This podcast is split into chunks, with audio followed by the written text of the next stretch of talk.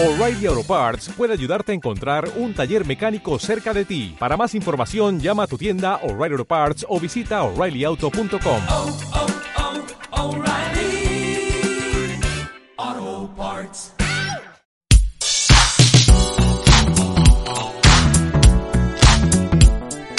Estás escuchando Laboratorio de Juegos. Tu podcast sobre la creación de juegos de mesa con Pablo Garayzar y Adrián Alba.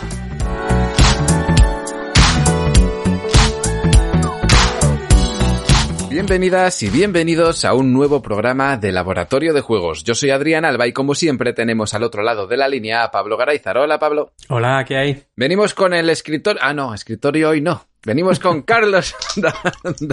Hola Carlos. Hola chicos, ¿qué tal? Que, que, viene a invadir espacios, pero eh, de forma consentida, hay que decirlo. Sí, Nos viene a hablar eh, el camino del diseño, pero eh, desde su punto de vista, con sus experiencias.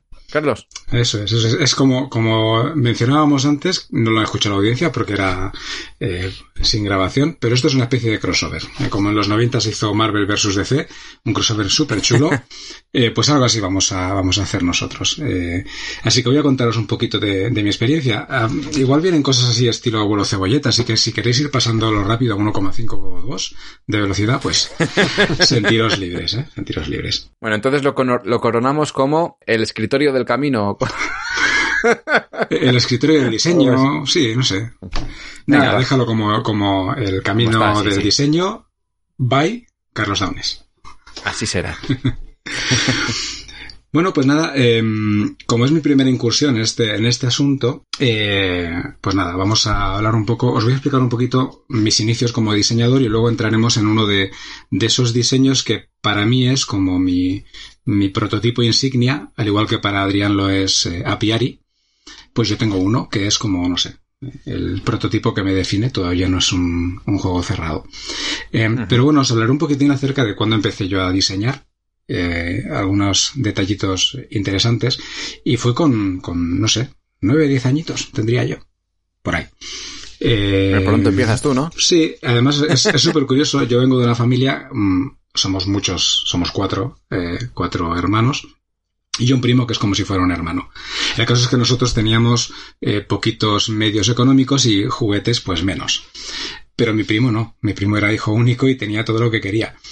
Así que cuando le regalaban un muñequito de las tortugas ninja o de los eh, Masters del Universo, no sé si recordáis, en aquella época los muñequitos, los muñequitos por la parte de atrás tenían eh, los dibujos de todas las figuritas de la colección. Así que eh, él se quedaba el muñeco y yo me quedaba con el cartón y recortaba los muñequitos. Y por las noches me despertaba sin hacer mucho ruido en casa y cogía una hoja de papel y hacía unas líneas, unos pinchitos, unos unas tonterías ahí, y cogía los muñecos recortados y los movía por, por la hoja. Y entonces, pues en ciertas partes donde había peligro, colocaba números del 1 al 6. Y era el dado, el resultado del dado que tenía que salir para poder salvar ese, ese fallo, ese, ese peligro al que se enfrentaba el muñequito. Y cuando no tenía dados utilizaba un, un lápiz. ¿Sabéis? Es un, una cosa interesante. Sabéis que los lápices, los que se usaban antes, ahora también los hay, uh -huh. eh, tienen seis lados, ¿no? Así que con poner sí. un uno, un, los números del 1 al 6 en cada lado y hacerlo rodar, pues ya tienes ahí un dado. De hecho, hay, se han encontrado orígenes eh, de, tabas que no eran tabas, eran tallados en, ma en madera, que en vez de ser un dado cúbico como lo conocemos, eran eso, o sea, como una especie de cilindro, pero no es cilindro, al final es eh, un prisma. Es un prisma mm hexagonal. Sí, de hecho Paco creo que lo ha mencionado alguna vez en sus incursiones en, en los dados. Y mm. bueno, esos fueron mis primeros diseños. Y ya luego ya pasé de todo, ¿no? Ya me metí a, a otras cosas.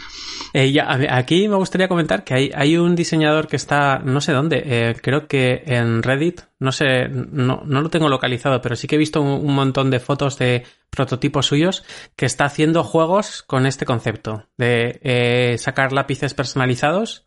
Tiene uno uh -huh. de carreras y otro de naves. Eh, uh -huh. aprovechando eso, que está muy bien para que la chavalada se compre esos lápices y no atienda nada, ¿no? Porque en el juego directamente en el estuche, pero, pero sí que, que, estaba como pidiendo más ideas en los foros y tal, porque creo que el concepto daba, daba un poquillo de sí. Así que qué chulo que, que tú ya lo tuvieras eh, trabajado eso hace, Sí. hace bastante tiempo. No aproveché igual el, el momento, ¿no? Claro, Para patente en trámite, ahí tenías...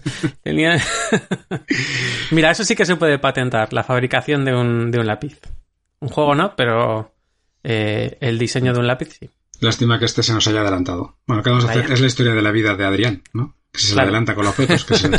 Con todos. Tenemos una aristella que no es una aristella, un juego sí. de lápices que... Ay, pues nada, total, que fue pasando el tiempo y, y bueno, a mí siempre me han gustado los juegos de mesa. Jugaba de, de jovencito pues al, al Scrabble, al Rummy Cube, a todo lo que había en esa, en esa época, hasta que descubrí, soy de, es- de esos que empezaron con Carcassonne, ¿no? Yo descubrí Carcassonne y me, me impresionó, o sea, me, me encantó el concepto del tablero que se iba formando según jugabas. Era algo distinto, algo diferente. Y volví a engancharme otra vez a, los juegos de mesa y dije, jo, esto, esto mola, ¿no? Esto de sacar algo nuevo o que la gente disfrute con algo que estás haciendo. Y pues bueno, eh, empecé a comprar juegos, como hacemos la mayoría, y luego dije, ¿por qué no hago yo un juego? Así que es cuando te empiezas a meter en, en diseñar, diseñar cositas. En ese rato, desde que juegas al Rummikub y tal, hasta que conoces el Carcassonne, ¿hay algún periodo de no jugar? Porque eso es bastante típico también, ¿no? No, en realidad no. Yo casi siempre he jugado. Lo que pasa es que eh, no siempre he tenido la compañía de personas a las que le gustará jugar. Entonces, eh, pero siempre, siempre me ha gustado jugar y no he tenido periodos largos de decir no he jugado a nada, ¿no? Aunque fuera al hundir la flota. Pero bueno, algo he jugado. Eh, pero sí que Carcassonne sí que fue un, un momento de decir, ostras, esto es distinto, ¿no? A lo que había visto hasta, hasta ese momento. Y, y nada, pues empecé a, a pensar en, en diseñar algún, algún juego así un poco más, más en serio. Y ahora es cuando vengo a hablaros del, de mi top, ¿no? Bueno, mi top al que le tengo más cariño. Y bueno, aunque esto no es el escritorio, pero sí que voy a mencionar una frasecita que ahora, ahora resona mucho por ahí, ¿no? Que es, em, todo final tiene un principio. Eh, esto viene de, de la última, la temporada actual de Stranger Things, ¿no? Como se vuelve un poco hacia atrás. Y aunque espero que no sea mi final, no sé si estoy a medio camino o al principio, eh, pero sí que he tenido un principio. Y, mm, ese principio fue con Paradox Dreams. Ya hemos hablado alguna vez, creo, en el escritorio acerca de, este prototipo. Eh, entonces, em- voy a empezar a hablaros de qué me llevó a, querer hacer ese diseño de juego. Y además, este fue la puerta de entrada para mí al mundo de la creación de juegos de mesa. Tanto en la asociación Ludo, como empezar a conocer eh, pues eventos o meterme más de lleno en el tema del diseño. ¿Cómo empezó Paradox Dreams? Mm, pues con mis idas de olla. Porque al final eh, soy un poco friki en algunas cosas, me encantan todos los temas de paradojas, eh, jaleos temporales, ¿no? regreso al futuro, interestelar y cosas así. Y entonces eh, dije, ah, pues me gustaría hacer un juego que tuviera eso. Eh, eh, paisajes oníricos o cosas de los sueños, que es donde se suelen dar todas estas cosas o estas figuras imposibles, ¿no? Al, al estilo de, de las, las ilustraciones de Esker, que de hecho fueron algunas de las bases del juego, o son algunas de las bases del juego, ¿no? Así que lo primero que hice es decir, bueno, ¿qué paradojas hay? ¿Qué cosas hay que me gustaría meter en el juego? Buah, y ahí empecé a meter. Bueno, tenemos eh, dos cuadros muy famosos de Esker, ¿vale? Tenemos el eh, Ascendiendo y Descendiendo. Es un cuadro de 1960 eh, que curiosamente eh, vino inspirado por el, el triángulo de, mm, eh, de Penrose. Seguramente lo habéis, lo conocéis, ¿no? Esa figura imposible. Bueno, el triángulo de Penrose es de la década de los 50, más o menos, y eh, Esker es, dibujó ascendiendo y descendiendo en 1960. Pues es, es ese cuadro en el que se ve una escalera eh, que parece que está subiendo todo el rato o bajando todo el rato, pero siempre estás en el mismo plano.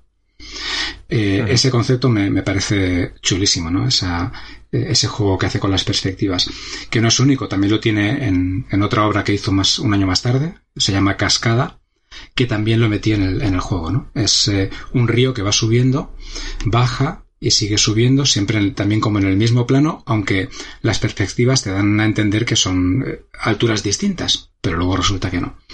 Es curioso que en, el- que en- que en esta obra, en Cascada, hay escondidos tres triángulos de Penrose, que es lo que hacen ese efecto tan chulo que tiene. Así que cogí esas dos ideas principales. Tenemos la escalera, eh, que em, este Penrose también hizo, lo que decía antes era de Esker. Penrose también hizo una escalera. Eh, me veía un poco delimitado porque, claro, las escaleras juegan con las perspectivas, entonces no tienen los mismos lados. Y yo quería que, que mi escalera tuviera los mismos lados, ¿no? Como si fuese un, un cuadrado. Y bueno, lo pude, se pudo hacer. Así que dije, venga, vamos a empezar con, con cosas de Esker. Tenemos estas dos obras. ¿Qué más puedo meter aquí? Cosas que me gustan. Bueno, pues el efecto mariposa. El efecto mariposa es un, eh, es un clásico en todas las, eh, las películas de eh, viajes en el tiempo, ¿no? Hay de hecho una muy interesante que se llama Efecto Mariposa. Solo la primera, las demás no las veáis, ¿eh? La primera es la buena. Solo he visto la primera. Pues esa es la buena, las otras son todas un fiasco. El caso es que pensé, venga, el efecto mariposa. Y lo voy a hacer de tal forma que estos sean em, eventos que surjan cada X tiempo, ¿no? Era una especie de track en el que cada turno se iba avanzando y cuando llegaba al final empezaba una mariposa y al final había un tornado, ¿no? Bueno, pues eh, surgía un evento. ¿Qué más cosas metí? Metí a dos uróboros. El uróboro es eh, la serpiente mitológica que se muerde la cola, ¿no? Es una representación del infinito. Así que dije, voy a meter a dos uróboros. Uno circular y otro en forma de, de infinito. Quise, quise, hacer también una eh, mm, especie de... ¿cómo se llama? Bueno, quería hablar también acerca de la paradoja del abuelo. Eh, no sé si conocéis la paradoja del abuelo, ¿os suena? No. Eh, explícala, Pablo, que a ti se te dan estas cosas. No, no, cuéntala tú, cuéntala tú. La paradoja del abuelo es una paradoja básica en todas las películas de ciencia ficción en viajes en el tiempo, en la que se plantea una pregunta, y es, si yo viajara atrás en el pasado y matara a mi abuelo, Mm, ¿yo nacería o no? ¿Qué ocurriría? ¿No? Eso es, es una paradoja, ¿no? sí. ¿Y qué pasaría si yo lo hago en este momento? ¿Desaparecería? o? Eso es. Sí, es un Entonces, poco la, la Sí, foto de Regreso al Futuro. eh, Eso daba muchas pistas Sí. por ahí, ¿no? Mm. Era el guiño que tenía eh, la película con, con el espectador, con la persona que está viéndola, para que veas un poco el resultado de la paradoja del abuelo, ¿no? Sí, y la Que en verdad es este que caso lo- no era abuelo, era padre, pero... No, pero lo plasmó muy bien. La verdad es que se entiende Sí. muy bien el concepto, ¿no? Eh, quería meterlo, pero, pero sin que estuviera, porque era, era complejo, ¿no? Así que lo que hice fue una especie de, de reloj que iba a marcha atrás, te daba ciertas acciones. Y luego también metí, obviamente, a mi queridísimo gato de Schrödinger, ¿no? No podía Eh, faltar. Ese, eh, y eso se sigue manteniendo. eh, de- el- ahora explico un poco el tema de las mecánicas dentro, ¿no? Estos son los, los conceptos que tenía eh, para plasmar en el juego. O sea, bastantes, bastantes cosas. Así que lo que hice fue eh, hacer un primer prototipo con todos estos, estos eh, estas paradojas. Mi intención cuál era? Pues que te sintieras que estabas dentro de un sueño, em, por eso estas cosas extrañas, estas cosas raras, pero que todas y cada una de estas paradojas tuviesen una relación entre sí. Es decir, yo efectuaba o hacía, realizaba un efecto en una zona del tablero y se veía reflejado en otra zona del tablero. Quería que hubiera esa, esa conexión. Em, y bueno, la verdad es que quedó todo un poquito forzado. Eh, así que os, os paso a hablar acerca de las primeras mecánicas que, que metí dentro de- del juego. Pero Eh, que quede un poco forzado eh, es básicamente porque aquí, o sea, hasta ahora no había sido novato, pero aquí sí que estás pagando la novatada totalmente, ¿no? Que es hacer un juego eh, con 8 o 10 eh, cosas diferentes, que además son oníricas, que además son autorreferentes, paradójicas. O sea, mm, te estabas poniendo muchas piedras en la mochila, ¿no? yo iba Eh, con todo. all in. Y- Así que... Y todavía no os he contado lo peor, pero bueno. Vale, vale. No, no, pero digo que, que o sea, que, es, es algo bastante habitual, ¿no? Que, digamos, venga, eh, vamos a pasar de jugar a juegos a hacer juegos. ¿Qué cosas me gustan? Eh, estas siete, pues venga, con las siete voy. Ahí estamos. Sí. De hecho, creo, no sé si fue en el, igual fue en el primer escritorio, creo que fue el primero que saqué, porque obviamente con Paradox Dreams cometí todos los errores que se pueden cometer. Em, pero con mucha ilusión. Hombre, lo- eso, eso es lo, lo más chulo, que yo me acuerdo cuando, cuando me lo enseñaste en las LES, que creo que es la primera vez que nos conocíamos, ¿no? Sí. En el 19. Y sí, eso es. Y, y claro, o sea, eh, el proto estaba súper bien ilustrado, súper bien producido, súper bien todo. Yo lo flipé, yo dije, joder, cómo, qué potente viene aquí Carlos con, con todo esto, pero eh, est- estuviste echando unas partidas y luego volvimos a hablar y ¿qué tal? Y dice, pues voy a cambiarlo un poco todo. digo, joder, o sea, si, si es- o sea, si tenía una pinta fabulosa, y dice, ya, ya, pero es que hay cosas que, que todavía no las tenía bien pulidas y tal, y es un poco la, la ilusión del primer proto, ¿no? Sí, de hecho en las LES eh, lo cierto es que eh, había sentimientos encontrados porque hubo partidas que gustaron mucho. Mm, Lo que más me preocupaba era que se alargaba demasiado en el tiempo. Es un juego que debería ser familiar de como mucho, mucho, mucho 45 minutos tirando largo. Y se me iban a la hora y entonces daba la sensación de estar haciendo siempre lo mismo. Y eso una vez pulido, porque el juego que tuviste ya llevaba varios, varios pulidos. De hecho, de las cosas que acabo de mencionar, ya había por lo menos dos o tres que había, había quitado de la ecuación. Vale, vale, no te interrumpo más, perdona. No, no, sí, tú porque a mí, lo yo, yo lo jugué en, en aquellas LES y hay alguna cosa que no, que no me suena. O sea, me acuerdo del, creo que, como eran, es que yo para los nombres soy muy malo. La, La escalera y la, Sí, los la escalera estaba. mm, Los orogros estaban, el gato de Rodinger es estaba, la cajita, sí. y el efecto mariposa eh, estaba, pero no, me acuerdo que, No, creo el que no efecto estaba mariposa metido. ya lo había retirado ahí. Sí, pero el efecto mariposa lo, pla- lo plasmabas como cuando, directamente como era el cómputo de todo, ¿no? ¿Cómo se unen estos conceptos? Si yo vengo aquí y subo en esta casilla, entonces hacer efecto Hmm. mariposa no sé dónde. Sí, Creo que era, esa, era esa, esa idea de que todo estuviera interrelacionado. Eh, y lo que decía antes que se había forzado porque en realidad no había, eh, no había un juego serio o con una base potente detrás, ¿no? Entonces, eh, las cosas que hacían se veían muy mecánicas, no era algo que, que el juego te dijese que es, que es algo normal que esto ocurra, ¿no? Eh, claro, es un sueño, ahí no hay nada normal, pero bueno, que por lo menos la mecánica te ayude a entender algo, ¿no? Pero no, ahí no se entendía nada.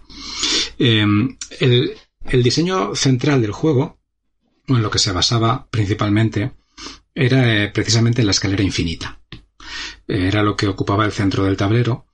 Y entonces el- la primera idea que tuve con este juego era, vale, como la escalera puede ir hacia un lado o hacia el otro, vamos a hacer que nuestros movimientos eh, ejecuten unos efectos u otros dependiendo de hacia dónde te dirijas. Si tú vas hacia la derecha, realizarás unos efectos y si te mueves hacia la izquierda, realizarás otro. Eh, ¿Qué efectos eran esos? Bueno, eso era lo que interrelacionaba otras partes del tablero. Por ejemplo, si yo iba hacia la derecha, eh, las acciones que iba a realizar estaban ligadas al otro cuadro de Esker, que era eh, el molino, ¿no? Eh, se llama cascada ese cuadro. Es un río que va subiendo. Entonces lo que yo realizaba en, en la parte central se veía reflejado en el movimiento de un barquito que iba subiendo por ahí y cogiendo gemas. Y si iba hacia la izquierda, eh, realizaría movimientos en la zona del uróboro.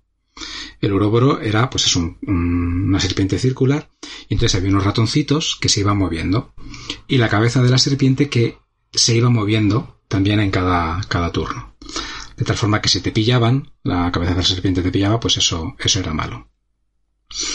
Y ese era el concepto central. Las eh, casillas que habían en la escalera eran los setas. Y tú podías ir intercambiándolas durante la partida. La mecánica principal del juego era con eh, selección de acciones oculta, con cartas. No os quiero decir el caos que se podía generar ahí.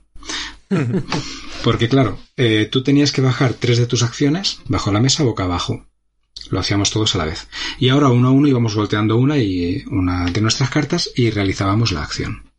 Claro, de lo que tú tenías previsto a lo que te ocurría luego, pues mm, vamos, que era un caos.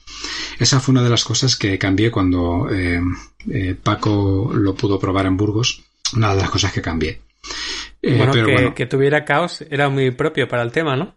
sí, pero el problema es que era un caos con, con nada de control. Ya, ya, ya, no, era, era broma. O sea, veo como justo la- el efecto mariposa es, es la, la forma más bonita de explicar la teoría del caos. eh, que el juego fuera caótica, caótico, pues eh, igual es una dinámica que sí que podría molar, pero eh, si, si el caos es totalmente incontrolable, eh, pues entonces ya estamos hablando de, de un juego que lo que tú decías, ¿no? A veces las partidas duran un cuarto de hora y otras hora y media, y eso no puede ser. No, y las sensaciones que se generan, ¿no? De, mm, es que no, no, no puedo hacer nada, ¿no? O sea, da igual que carta baje porque depende de lo como venga luego. Y claro, son sensaciones que tú no quieres encontrar en, los jugadores. Pero, ¿qué me llevo a, a, a querer mm, presentar este juego? Eh, yo tenía el prototipo junto con otros dos que empecé a hacer después, uno eh, sobre una escape room y, otro sobre eh, la gestión de una bodega de vino. Y el caso es que eh, hablé con una editorial y me dijo, oye, mira, vamos a hacer una cosa, vamos a hacer una videollamada y me enseña los prototipos que tienes. Y yo digo, ah, vale, bien. Se los empecé enseñando y cuando llegué a Paradox Dreams fliparon. Dijeron, ¡guau! Ese concepto me encanta. Eh, De hecho, eh, no lo había dicho, pero uno de los, eh, de los objetivos en el juego es cumplir sueños. Los sueños son cartas eh, que tienen pues unos, unos cuadraditos de colores. Son las gemas que tenemos que conseguir. Son, conseguimos las, gemas, las colocamos en la carta y cuando tenemos todas las gemas que nos pide la carta, ese sueño está completo. Y todas las cartas que yo había hecho eh, le puse una ilustración o las ilustraciones de dibujos de mi hija. Mi hija por aquel entonces pues tendría cuatro o cinco añitos. No, a ver. ¿eh? Sí, por ahí, cinco o seis añitos tendría mi hija. Entonces yo fui cogiendo dibujos de los que tenía ella, los fui escaneando y los fui colocando dentro de, de las cartas de sueño. Y les encantó el hecho de que un sueño estuviese dibujado por un niño, ¿no? Eh, ese concepto de, de la inocencia del niño de- o de su imaginación dentro de, de un juego de sueños, pues quedaba súper, súper guay. Y les gustó tanto el- el- la idea y el concepto que, que dijeron, oye, pues eh, queremos darle una vuelta a ese juego, ¿eh? Y yo ya me vine arriba. dije, sí, vale, vale, perfecto. Así que empecé a hacer el prototipo inicial. Me lo llevé a Zaya, una- un evento que hay. eh, A Sábaco. hmm, eh, que era mi primer evento. No había ido Ah, no, la. Omicron que organiza. La. Omicron, eso es, sí. Y mm, era el primer evento al que yo asistía. No había ido nunca a ningún evento en juegos de mesa. Allí conocí a, mm, a José Antonio Abascal y a los chicos del IG Juego. Y con ellos estuve jugando a Paradox Dreams. Estuvimos jugando, les gustó bastante dentro de lo que, lo que se podía jugar. Y cuando le decía yo a José Antonio eh, mm, que le había presentado una editorial, se me queda mirando y me dice, ¿con pocos testeos has presentado este juego a una editorial? Le digo, sí. Me responde, "Uf, tiene valor, ¿eh? tiene valor.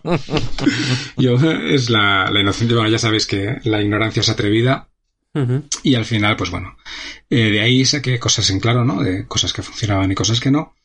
Pero el mazazo fuerte fue cuando se lo presenté a Paco. Eh, pero bueno, ahora llegaremos a ese capítulo. ahora llegaremos ahí. Capítulo 2, cuando Paco me hizo llorar. Cerca anda, cerca anda. El caso es que, bueno, con todo esto que os he contado, todavía había más cosas. Em, de hecho, en el juego había unas cartas que eran cartas de ayudante, en las que quería reflejar algunas obras de Esker, como por ejemplo eh, La mano con esfera reflejante, que si no la habéis visto es brutal. Ujú. Esa, esa obra es impresionante. Eh, luego también eh, quise añadir dentro de esos ayudantes, pues puse a un, zorro, eh, eh, regresión temporal que te, permite, te permitía volver atrás en el tiempo, un escudo de nubes, cosas que, que efectos que ejecutabas durante, durante la partida. Me vine tan arriba que hasta le pedí a un ilustrador que me ilustrara una de las cartas. Y mm, me dijo, me la dio como prueba. Mm, eh, pero tengo que agradecer esa, esa carta, la hizo eh, Francisco Pimiango hizo una maravilla. Yo le pedí que quería a un zorro que se, se estuviese formando con zorras. Con, ay, ostras tú, con zorras no. con hojas de otoño. Ah, es verdad. Un sí, zorro sí. con hojas otoñales. Flipante, flipante. Hizo una maravilla. Mm. Em, que algún día tendré que meterlo en algún sitio porque es precioso.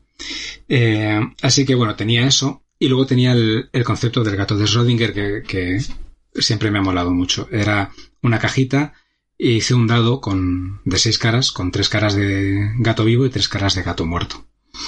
La mecánica del juego era una mecánica al 50%. Se metía el gato dentro de la caja, se le daba vueltas y todos los jugadores al inicio de la ronda apostaban si el gato estaba vivo o muerto.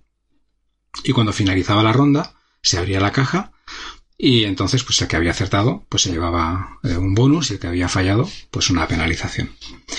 Es curioso que ese, esa mecánica era de lo que más gustaba en el juego. Fíjate que es algo que se puede hacer simplemente lanzando un dado al final. No tiene más.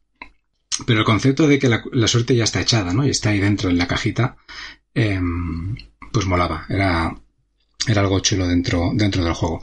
De hecho, luego hice un par de dados eh, en resina más grandotes. Uno lo tengo por aquí, otro lo tiene otra persona muy especial por ahí. Pero que quedan guapísimos, son súper chulos. La cosa es que esta mecánica eh, quiero seguir manteniéndola. em, pero, por ejemplo, cuando lo transporté a TTS no funcionaba bien. Era un poco, era un poco incómoda por, por la, por la, eh, por el medio que se utiliza, ¿no? Lanzar el dado. Así que eh, pensé en, en implementarlo con cartas. Entonces las mismas cartas de mm, que te decían si el gato estaba vivo o muerto, o te daban el beneficio o, o el perjuicio. Eh, por un lado era el beneficio y el perjuicio, y por el otro tenías la carta de vivo, gato vivo o muerto. Muy parecido a lo que hace Welcome hacia el perfecto hogar, que combina ambas cartas, ¿no? Con dorso y, y anverso. Pues eso, eso es lo que, lo que intenté implementar ahí. El caso es que, bueno, ya he dicho que no, no acababa de, funcionar. Las ideas estaban bien, pero había demasiada, demasiada cosa ahí dentro. Eh, lo primero que eliminé fue el efecto mariposa, eh, porque ese, em, esa sensación de eventos, si ya era caótico de por sí, pues los eventos, los eventos todavía lo volvían más caótico, ¿no? Entonces, eso fue lo primero que eliminé. Y ahora ya sí, vamos al, al momento, momento Paco. Cuando, co- con esto, ojo, eh, apreciamos muchísimo a Paco, ¿eh? Y es un, tiene una mente analítica. No vamos a decir que no le, que no contéis con él. Al contrario, ¿eh? Tenéis que contar siempre con él en vuestros testeos. Esto fue en Zaragoza. No, Zaragoza no, en Burgos. Burgos, ¿no? Sí. Fue en Burgos. Eh, escribieron en, en la sección de Ludo, fue Beatriz, escribió que iba a estar Paco Gómez en Burgos y que podía probar juegos. Y yo dije, Paco Gómez en Burgos. Burgos está una horita de mi casa. Pues podría acercarme. Y me acerqué. Me acerqué y nada, presento ahí mi prototipo, empiezo a desplegarlo. Pongo mis gemas en el río, mis losetas en la escalera, reparto las cartas de acción, las cartas de cada jugador, el dado, la caja. Según estoy montándolo, me mira Paco y me dice, ¿este juego de qué tipo es? Le digo, un juego familiar. Dice, ya. Mucho despliegue y muchas cosas veo aquí para un familiar, pero bueno, sigue, sigue. Y yo, vale, vale. Eh, empezamos la primera ronda y no, no funcionaba. Después de la primera ronda me dice, si quieres seguimos otra ronda, pero ya tengo claras algunas cosas. Digo, vale, vale. Digo, jugamos una segunda ronda. Y entonces me explicó.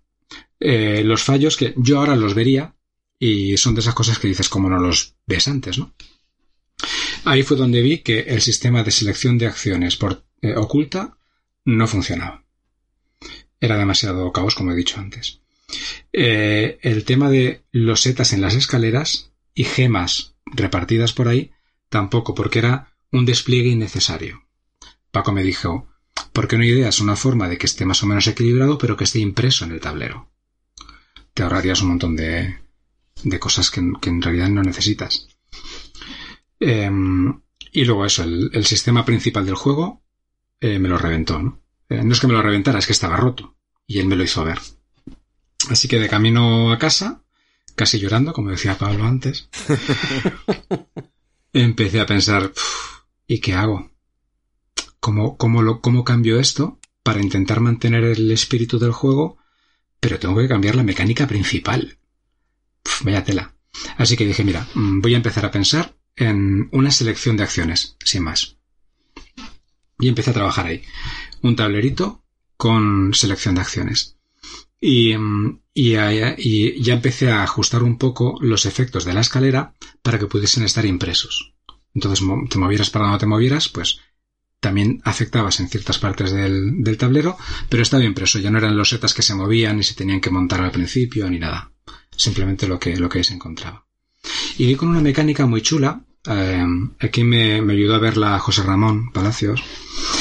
em, una mecánica parecida a la que tiene Sherlock y Mycroft. No sé si habéis jugado a ese, a ese juego. Es un juego para dos, Sí. para dos jugadores. Bueno, es un juego de selección de acciones y tiene una cosa muy interesante que implementé aquí. Yo tengo X acciones para, realizar durante, durante mi turno. Vale. Y solo voy a poder hacer dos eh, en mi turno. Entonces lo que voy a hacer es tener dos eh, mm, tokens o dos piececitas que van a marcar las acciones que voy a realizar ese turno. Cuando yo las coloco sobre esas acciones, en mi tablero personal, se quedan ahí. Cuando vuelve a ser mi turno, ahora tengo que volver a coger, a seleccionar dos acciones, pero lo que tengo que hacer es mover esas piezas ya colocadas. De tal forma que tengo que hacer una especie de, cálculo, ¿no? Porque sé que una de las dos no voy a poder hacerla seguro. Tengo que ver cuál muevo primero para dejar la otra libre. Y esa selección de acciones me gustó bastante. Eh, quedaba, quedaba muy chulo porque tenías varias, bastantes opciones, pero, pero no las tenías siempre todas. Y empecé a trabajar en ese, en ese aspecto. Ahí fue cuando eh, ya me metí a hacer el prototipo físico. Otra de las cosas que recomendamos desde aquí, desde, bueno, y también recomendamos desde el escritorio, que no hagáis, no os gastéis dinero en prototipos que no funcionan del todo. Yo me gasté algo de dinerito en, este prototipo, porque, sobre todo porque quería, como iba a ir a presentarlo a las LES, eh, quería que estuviese bonito, ¿no? Y, y atractivo, porque en las LES normalmente eh, se va a acercar gente a jugar o personas que, que, son, son jugonas o vienen a pasar el día, vienen con la familia, eh, y entonces tiene que ser algo atractivo. Si un trozo de papel, pues a lo mejor no se sientan, ¿no? O a lo mejor sí, pero igual es más complicado. Ese fue mi razonamiento. Y entonces dije, vale, pues voy a hacer un prototipo, eh, pues que sea vistoso, que sea bonito. Y eso es con lo que me presenté en, en las LES. Ya había añadido para ese momento, quité unas cosas y añadí otras, eh, un sistema de, de pago, que eran nubes blancas, con las que tú podías conseguirlas y con eso pagabas X, pues eh, podías eh, pagar ciertas cartas o ciertas cosas que ocurrían en el juego, y nubes negras que eran penalizaciones, ¿no? Porque el juego terminaba o bien cuando alguien cumplía cuatro sueños o cuando uno de los jugadores se despertaba, porque representa que todos estamos compartiendo un sueño. Entonces cuando uno se despierta, todos nos despertamos, muy al estilo de origen, ¿no? Eh, ¿Te despiertas tú con la patada? Pues nos despertamos todos. y ese era, era el concepto, ¿no? Y, y bueno, pues allí me presenté en las LES con, con Paradox Dreams. Y lo que mencionábamos antes, funcionaba a medias. Y las cosas que no me gustaban, pues había que, que darles una vuelta. Llegó la pandemia. Y ahí me di cuenta de cuánto necesitaba Tabletop Simulator en mi vida. Porque me hubiera ahorrado muchísimas cosas con Paradox Dreams eh, de haberlo tenido antes. Todos sabemos cómo funciona TTS. Tú subes tus archivos a, al, programa y desde ahí puedes probarlo con gente de, de toda España, o de todo el mundo si, fuera así. A mi TTS me ayudó muchísimo a mejorar muchísimos juegos. Bueno, de hecho, Cohetes solamente se probó online. Se hizo, se probó, se testeó y se vendió todo online. Eh, y la verdad es que era, eh, fue muy bien para, en este caso para Cohetes, pero también para Paradox Dreams, porque pude probarlo con gente más experta. Aquí fue cuando entró eh, David Sánchez Serrano de Dandra. Él pudo probar una versión ya un poco más maqueada de, de, Paradox Dreams y obviamente vio los mismos fallos que, había hasta ese momento, ¿no? La largura del juego sobre todo. Pude probarlo con terceras personas, que eso sí que me, dolió un poco porque cuando tú vendes el juego lo vendes como un juego de sueños. Compartimos un sueño, hay paradojas, y cuando lo juegas te das cuenta de que en realidad es una especie de gestión. De, no de recursos en sí, pero sí que tienes que gestionar tus movimientos cuando, cuando consigues las gemas.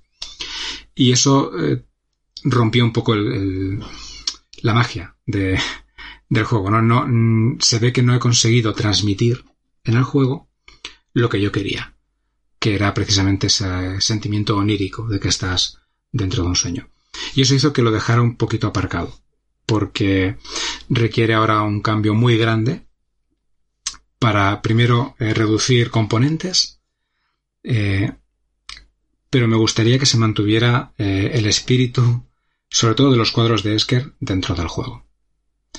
Por ahí van, van las, van las cosas. Ahora mismo está, eh, pues es un proceso un poco parado, ¿no? Porque quiero, quiero hacerlo bien. Ahora tengo, sé más cosas de las que sabía antes. Eh, y bueno, hay mucha más gente dispuesta a ayudar. Eh, desde aquí se da siempre las gracias a todos los que están testeando, desde el laboratorio, ¿no? Por ejemplo, siempre están dispuestos. Pues ahora se puede dar un nuevo vistazo, una revisión a un juego que le tengo, al que le tengo mucho cariño, pero que está un poquito roto. No sé si tanto como a Piari de Adrián. No, no, el mío está en su caja en perfectas condiciones. Yo, si el tuyo lo has cogido con tijera. Ah, no, sí, Eh, ¿Ha habido está- barbecho entonces en como, como está haciendo Adrián con su apiari? ¿O em, eh, has estado eh, haciendo cambios mm, y volviendo a testear? ¿Cómo, cómo ha sido eso? No, ahora mismo eh, ha habido barbecho, pero ha habido cambios en mi cabeza. Ajá. Cuando... eh, La verdad es que cuando... A veces en, en casa tengo poco tiempo para pensar en cosas, ¿no? De, de juegos de mesa y tal. Pero hay ciertos momentos en mi trabajo que son momentos muy mecánicos eh, que me permiten darle, darle vueltas a algunas cosas. Y, y para los Dreams sí que tengo ya ideas de hacia dónde quiero dirigirlo. Venga, voy a, voy a, voy a empezar a, a poner aquí. No son, no, sé- no son spoilers, esto es ya eh, para que tengáis ganas. ¿Cómo se llama? Que no me acuerdo. Enséñanos la pasta. El tráiler, ¿no? Sí.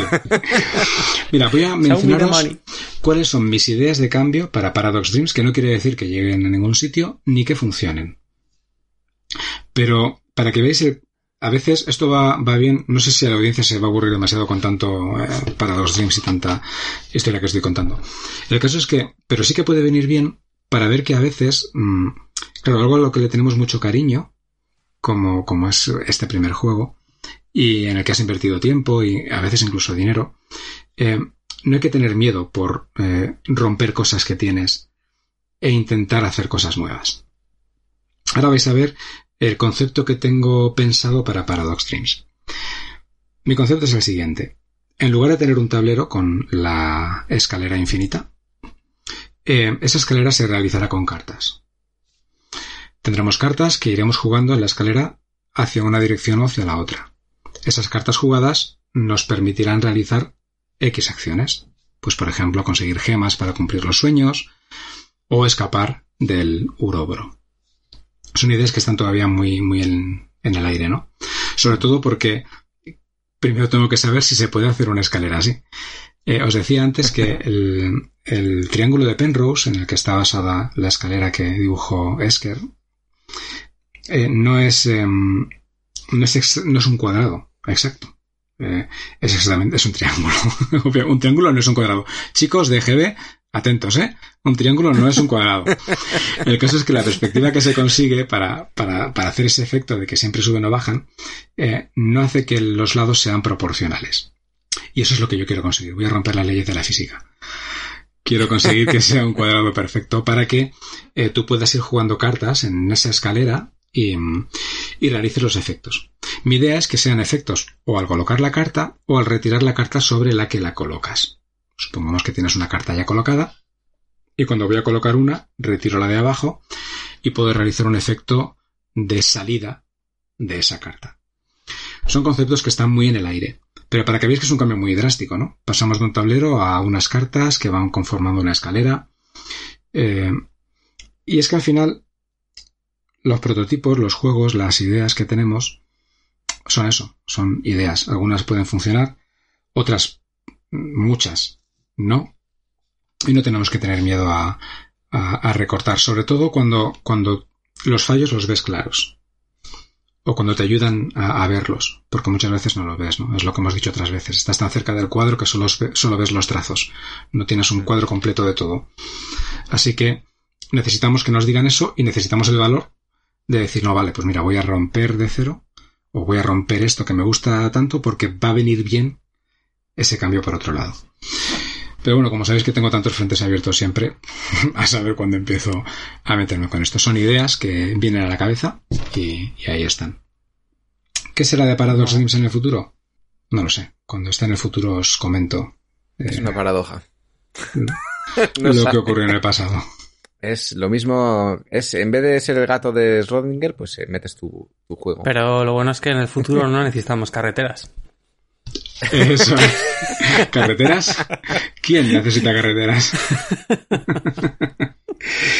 Pues sí, así que bueno, eh, ya veremos. Eh, esto es un continuo aprendizaje. Em, y bueno, este es un poco mi proceso con, con Paradox Dreams en este camino, camino del diseño. Eh, ¿Que podría contar más cosas? Sí. ¿Que son interesantes? No. Entonces, pues se pueden, se pueden quedar. ahí. Bueno, se- según quién, ¿eh? A ver. Yo, eh, por comentar alguna cosilla que, que me resuena al escucharte, es cuando has mencionado lo del efecto mariposa y eh, las mariposas, los huracanes y tal. Em, sobre todo, esto se suele utilizar, pues como he dicho antes, para, para explicar un poco la, la teoría del caos, eh, los sistemas caóticos em, y cómo pues, son sistemas que incluso con reglas pre- predecibles, como puede haber en un juego de mesa, en un reglamento de juego de mesa, eh, mm, y bien conocidas, eh, resulta que las condiciones iniciales de, del sistema que estemos simulando o que, o que estemos eh, llevando a cabo, ah, pues hacen que, varíe drásticamente el, desarrollo de, pues, de la simulación o de la partida, ¿no? Entonces, a mí un juego que incorpore la teoría del caos eh, como tal me parece muy sugerente porque estaría mm, aprovechando muchísimo eh, las capacidades de rejugabilidad que pueda tener esos mismos componentes, ¿no? Y, bueno, em, hilándolo un poco con cosas que ya hemos mencionado en, en el podcast, eh, sería eh, tirar de, de aleatoriedad de entrada, ¿no? De, de que las cosas, pues inicialmente, em, pues pueden ser, em, puede haber pequeñas variaciones que eso derive en, en grandes variaciones eh, futuras y sobre todo que, que es simplemente ir aplicando las mismas reglas en eh, una y otra vez, es decir, que no, no tiene por qué ser reglísticamente complejo eh, un sistema que, que se apoye en el caos, pero sí que puede ser muy difícil de predecir, ¿no? Entonces, creo que es una, una premisa súper interesante eh, tratar de hacer un juego que, que se apoye en algún mecanismo eh, caótico, que, que tire la teoría del caos, precisamente por eso, por aumentar su rejugabilidad, por eh, dificultar la, eh, la predictibilidad de, de- de hacia dónde va a ir la partida, que puede ir un poco en contra de, de quien quiera jugar de forma pues muy estratégica, pero que también tiene su gracia porque te obliga a, a tener una buena cintura táctica y, y adecuarte un poco a, a lo que hay que hacer, ¿no? Entonces, em, bueno, pues eh, desde aquí, desde este momento, lo típico que, suele pasar, ¿no? De que hay veces que alguien dice una frase y dices, me, agarro a esa frase, no la voy a interpretar como, como la estaba interpretando quien la ha dicho, pero me puede sugerir algo, ¿no? Pues desde aquí animo a la audiencia y yo también me voy a intentar poner las pilas de, intentar eh, aprovechar un poco ese guante que nos ha lanzado Carlos, que es eh, él intentó hacer un juego que, que tuviera un componente mm, caótico, un componente de la teoría del caos, como pues ese clásico aleteo de la, de la mariposa, eh, y, y ver si, si se puede hacer algo así, ¿no? Porque,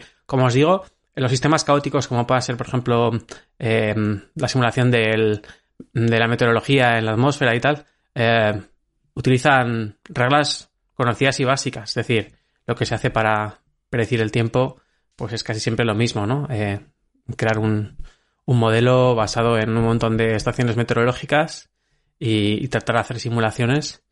Y como las condiciones iniciales pueden variar ligeramente, pues ahí hay que tirar de... Y ahora vuelvo a rescatar otro, otro episodio de... Hay que tirar de, de un poco de magia enana, no élfica, Mm.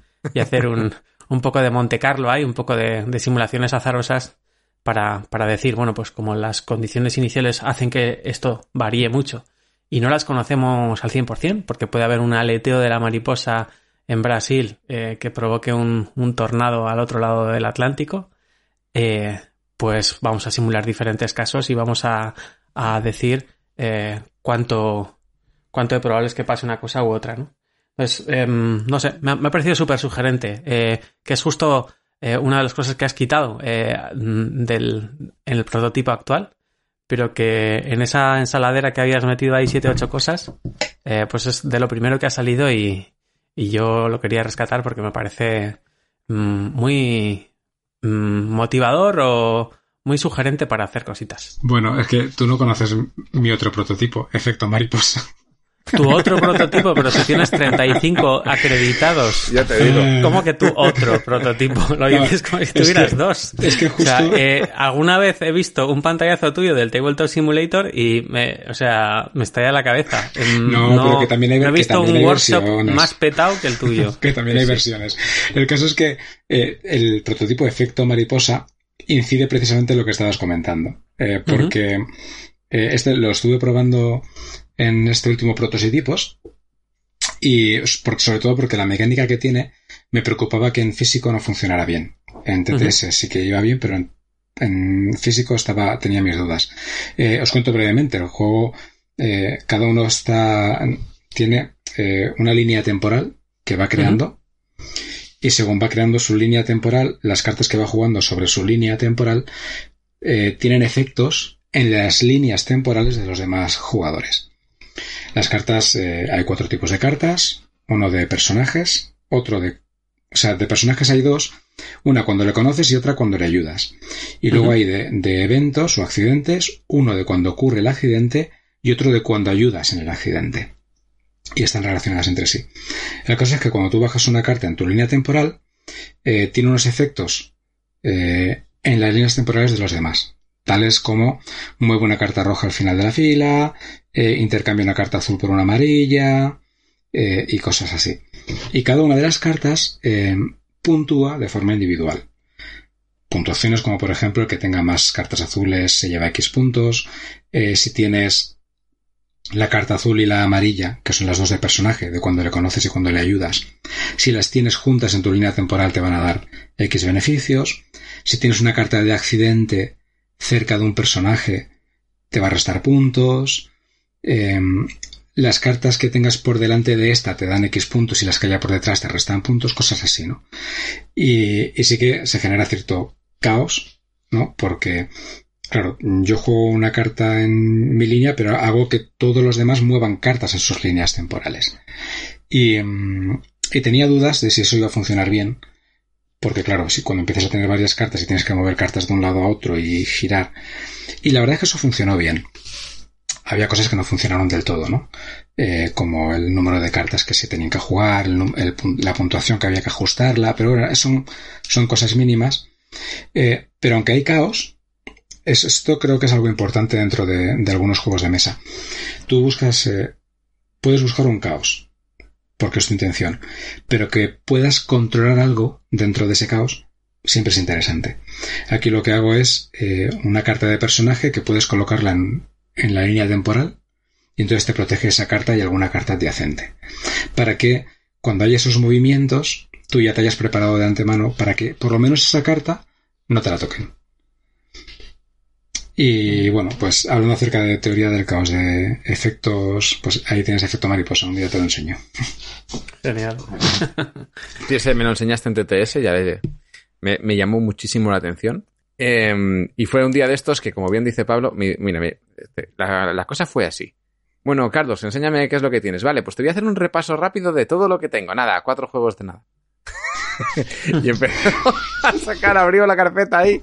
Me dice, bueno, pues tengo aquí y a este y este otro y este otro. ¿Cuál- Vale, eh, ya me dices cuál quieres testear primero. Y no te enseñé los infantiles infantiles, ¿eh? que ya Y, sé que y me dijo, y espera, espera que hay cosas que no te voy a enseñar, solamente te voy a enseñar de lo que no es infantil. Porque le dije, no me enseñes infantiles porque yo en infantiles te voy a, o sea, el aporte que te voy a dar es menos 7.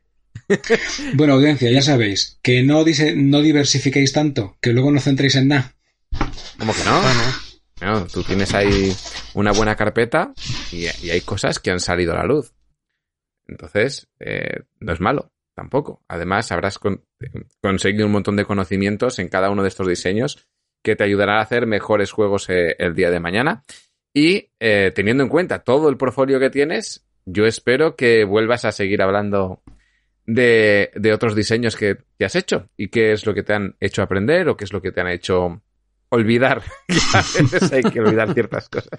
Desaprender a veces, hace falta Desaprender. desaprender. Sí, Es, justo. es importante fallar pronto y fallar mucho. Sí. Sobre todo el tema de cuan- lo que decía antes Carlos, ¿no? Cuando, cuando estás viendo un juego que no ves más que lo, lo que tú quieres ver porque no eres capaz de verlo todo, em, hace que le cojas cariño, hace que no quieras ver ciertas cosas y, y eso es lo que hay que aprender muy rápido, el, el desapegarse. No, no quiero coger cariño a este juego, quiero ver si funciona o no funciona y, y ya le cogeré cariño cuando realmente funcione, si eh, pasa eso. Bueno, yo a Paradox Dreams le tengo mucho cariño, ¿eh? porque ya os digo que fue la puerta de entrada a, a lo que estoy viviendo hoy, ¿no? O eh, haber metido, haber estado dentro de lo- del mundo de los juegos de mesa, de la creación de los juegos de mesa, contactar con Ludo, contactar con vosotros. eh, fue, fue gracias a Paradox Dreams, entonces pues le debo mucho. Pero sí, eh, es cierto que eso de que mencionaba Pablo de desaprender, ¿no? Eh, dar un paso atrás cuando es necesario, creo que, que es importante. A mí, eso de retroceder nunca, rendirse jamás, no. A veces hay que retroceder un poquito.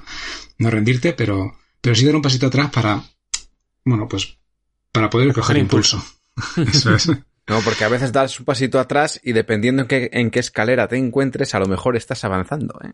Eh, muy bien traído lo de Sherai. Me, me te- me acaba- me acabas de enamorar, Adrián. Tarán. Si, si no lo había hecho ya. No, pero sí, no es importante. Y lo que decíais, aprendemos de, de todos y cada uno de los pasos que, que damos, tanto buenos como malos. De hecho, a veces aprendes más de los fallos y de los errores, ¿no? Eh, bueno, eso es, un- es una máxima del escritorio. Sí. Para- ya que es un crossover, pues vamos a mencionarlo. Eh, es una máxima del escritorio. Eh, de los errores se aprende muchísimo. Y, y te ayuda, pues, eh, a lo mejor lo vuelves a cometer de otra forma distinta, es el mismo, pero en otra cosa, pero, pero no, sí que aprendes, aprendes mucho y te ayuda a ver las cosas de forma distinta. Totalmente. Es, es normal que, que a tu primogénito le tengas especial cariño, pero lo bueno de tener 35 o 40 juegos en cartera es que al resto eh, ya no les puedes tener tanto cariño, es imposible. Así que vas con un espíritu más abierto a, a que te los eh, laminen o que los lamines tú, los cambies, los hagas, Mm. eh, les hagas mil perrerías porque ya, ya no es aquel juego que te abrió muchas puertas o, o que te, te abrió el camino de- del diseño, sino, sino es uno más. Entonces, tener también esa... eh, dice Carlos que, bueno, eh, no hagáis tanto porque quien mucho eh, Abarca- abarca poco, poco aprieta y tal. Pues no, no estoy tan, tan seguro. Es decir, eh, creo que muchos de los prototipos que tiene Carlos, y creo que al resto nos pasa también, eh, se basan en algunas ideas felices. Quizá, pues Carlos en su trabajo, o dando un paseo, o cualquier otra gente haciendo otras cosas. De repente dices, "Mm, por aquí podría haber un juego. Mm, Desarrollas cuatro o cinco cosas, ves que igual, eh, pues no has terminado de acertar, y lo dejas ahí un tiempo. Quizá a veces, eh, pues porque no se te ocurre cómo desatascarlo, eh, o quizá porque no te ha apetecido y, y te, lo que te anima en ese momento en el diseño es hacer otras cosas. Pero la buena idea es que em, más adelante quizá seas, tengas más habilidades a la hora de diseñar y puedas retomar eh, ese mismo prototipo que estaba ahí un poco olvidado, eh, pues desde otra mirada y sobre todo con otras capacidades y llevarlo a buen puerto. Así que yo sí que creo que em, en, la mesa de trabajo, en el escritorio, eh, solamente pues puede haber dos o tres juegos como mucho, porque si no te estalla la cabeza. Pero en las baldas, ahí todavía guardaditos por si acaso tienen una segunda oportunidad, pues puede haber tantos como los que tiene Carlos o más, porque, porque creo que eso es una, una buena cosa también, ¿no? Eh, intentar hacer una versión 1.0 de, de ideas felices que, que nos hayamos encontrado por ahí y que luego ves que, bueno, que igual por ahí no va la cosa o, o como os digo, puede ser también un tema de, de ilusión, ¿no? Que dices, va, es que esto ya no me ilusiona todavía, eh, no, no me ilusiona lo suficiente, así que voy a ir a otra cosa. Mm, Sí, Mm. Sí, también, también es cierto. Eh, lo decía sobre todo por el hecho de que a veces no te, por, o por lo menos yo, no te acabas de enfocar en algo concreto. Tienes una idea, la haces, la plasmas, porque yo soy de, de cuando la tengo, la hago y la plasmo. Y, y ya empiezo a hacer las cartas, y empiezo a hacer el diseño y lo pongo todo ahí y ya está. Que ad- además te consume mucho tiempo, porque luego no puedes probarlo todo. Mm. Más que nada iba por ahí, pero sí es cierto, hombre, las ideas cuando te vienen, pues eh, es bueno tenerlas ahí y no descartarlas, ya las usarás en cualquier otro momento. Eh, lo de Paradox es un poco como a quién quieres más, ¿no? Papá o mamá. Pues, que bueno, me recuerda eh, el chiste ese que dice, papá, ¿qué son las dudas? Y le dice, le dice, mira, hijo, dice, em, ¿tú a quién quieres más? ¿A papá o a mamá? Y le responde, dijo a mamá. Y dice, pues pregúntale a ella, me gracia. bueno, pero en este caso no. Eh, Paradox Dreams tiene un hueco en mi corazón, pero como lo tiene, por ejemplo, Cohetes, que fue el primero que, que me editaron, ¿no? Entonces, todos tienen su, su cosita. Y, bueno, ahí están. Todos nos aportan. ¿Y qué será del futuro? Pues no sabemos, pero bueno, eh, ahí están, ahí están puestos. Así que nada, toca seguir investigando, trabajando. El, el camino del diseño es un camino largo, que cuando te gusta no paras. Eh, a veces tienes que parar por otras razones, ajenas a tu deseo, pero, pero ahí están. Y bueno, si tienes que parar por lo que sea, siempre se puede retomar, ¿no? O sea, es, Ahí está, sí, sí. un, un camino que, como, como tú decías, todo final tiene un principio, pero, pero es que no, no sabes tampoco en, en qué momento estar. O sea, ahora mismo yo creo que mm, eh, mucha de la gente que nos escucha está en ese momento dulce en el que pues ya está o bien con algún juego publicado o bien eh, camino de ver publicado algún juego, algo que pues yo que sé, cuando eh, Adrián y yo estuvimos hablando de hacer este podcast al principio, para mí era algo bastante impensable, ¿no? Creo que, que mucha de nuestra audiencia ha ido creciendo a lo largo de estos casi 100 programas con, con nosotros y, y que ese camino de diseño pues nos vemos eh, muy reflejados precisamente por eso, ¿no? Porque ha habido una evolución y, creo que una vez que ya le pillas el gustillo a, a esto de, de crear tus propios juegos y de, bueno, llevar tus ideas un poco más adelante, desarrollar lo que solamente era pues una idea feliz, eh, es tan tan enriquecedor que es muy difícil escaparte de, de este camino. Así que si hay que poner alguna pausa, pues por motivos eh, por los que sea, ¿no? La vida es complicada a veces y a veces hay que parar.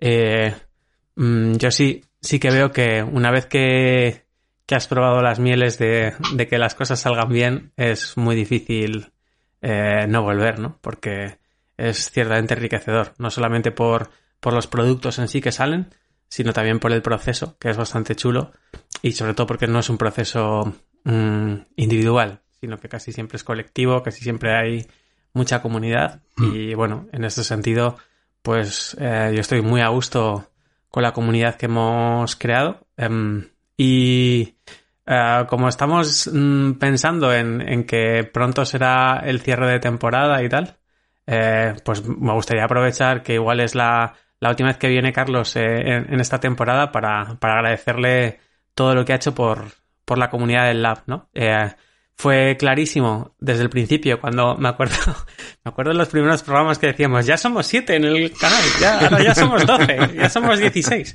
Bueno, pues eh, cuando ya éramos veinte, eh, nos eh, pusimos de acuerdo muy rápidamente, Adrián y yo, en que, en que Carlos debería moderar el, el canal, eh, porque, bueno, pues porque Carlos hace comunidad, ¿no? Y entonces, bueno, eh, en ese sentido, ah, pues todo esto que, dices de que eh, hay un camino, hay un principio, hay un fin, ah, lo bueno es eso, es que el camino no, no es solo, ¿no? Sino que es en comunidad. Per- perdona, es que estaba llorando. no, gracias. Es A que ver, ya sabes cuál es la fuerza más importante del universo, Carlos. No sé por, si por no te ha quedado claro. Sí, sí, por supuesto. Gracias por demostrarme tu la- amor. Es la nuclear fuerte, claro. No digo eh, el amor. Sí, la fuerza nuclear débil también es importante. Eh, no, a ver, es, muchas gracias por tus palabras, no, pero lo cierto es que la comunidad que se ha generado es una comunidad muy bonita y, y que si los prototipos avanzan es gracias, no, no es, es como tú decías, no es algo individual, es colectivo. Eh, si no fuese por los que están, o sea, Paradox Dreams todavía seguiría eh, con cientos de, de- de gemas de colorines y, y losetas si no fuese precisamente por, por las pruebas, los testeos que ven, que ven los demás, ¿no? Y, y muchas otras cosas. Mm, Nuestros juegos sufren cambios porque los demás ven necesarios esos cambios, algunos te pueden parecer bien y otros no. Eso ya siempre queda en manos del autor. Pero es gracias a, a que, bueno, que no lo estás haciendo solo. Y muchas veces da un poco de rabia porque no puedes agradecer lo suficiente, por ejemplo, en los juegos de mesa, ¿no? No puedes agradecer lo suficiente a todos los que han probado el juego o todos los que te han ayudado en algún momento del proceso.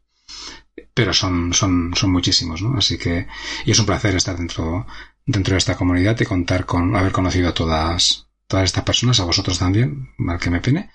Y, no, pero está, está, está guay. Y, y bueno, si ha servido de algo este camino, espero que sí. Y si no, pues bueno, como lo que decíamos antes, fui a pasarlo a 2X o a, o a 4X y si no saltarlo al siguiente, ya está, no pasa nada. No estáis obligados a escuchar ninguno. Bueno, si han llegado hasta aquí ya lo han escuchado, así que tarde. y tenía que empezar por ahí. Tenías que empezar por ahí. Bueno, pues eh, vamos a abandonar aquí el programa de hoy, eh, porque hemos dicho que el camino, dices que se acaba, pero no, el camino no se acaba. Eh, te sales de él cuando te apetece y vuelves cuando puedes. pero no se acaba nunca. Muchas gracias a todo el mundo por estar ahí, por escucharnos este, este crossover que hemos hecho con Carlos. Esperamos que Carlos vuelva, si no es esta temporada, la temporada que viene, con más escritorios del novato, con más caminos del diseño, contándonos más eh, procesos que ha tenido de diseño él mismo. Y bueno, pues cualquier otra cosa que le apetezca, como bien tiene la puerta abierta aquí. Sí, yo Eh. diseño, me, me he diseñado a mí mismo, pero me he diseñado muy mal.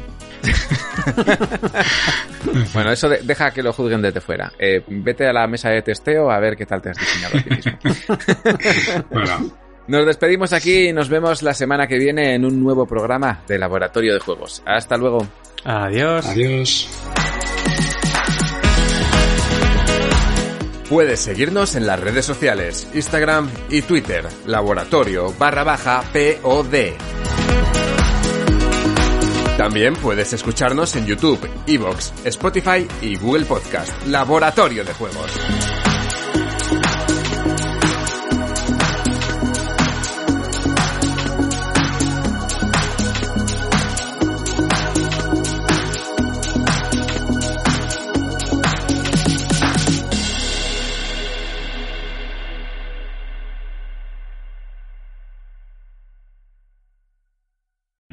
O'Reilly Auto Parts puede ayudarte a encontrar un taller mecánico cerca de ti. Para más información, llama a tu tienda O'Reilly Auto Parts o visita oreillyauto.com.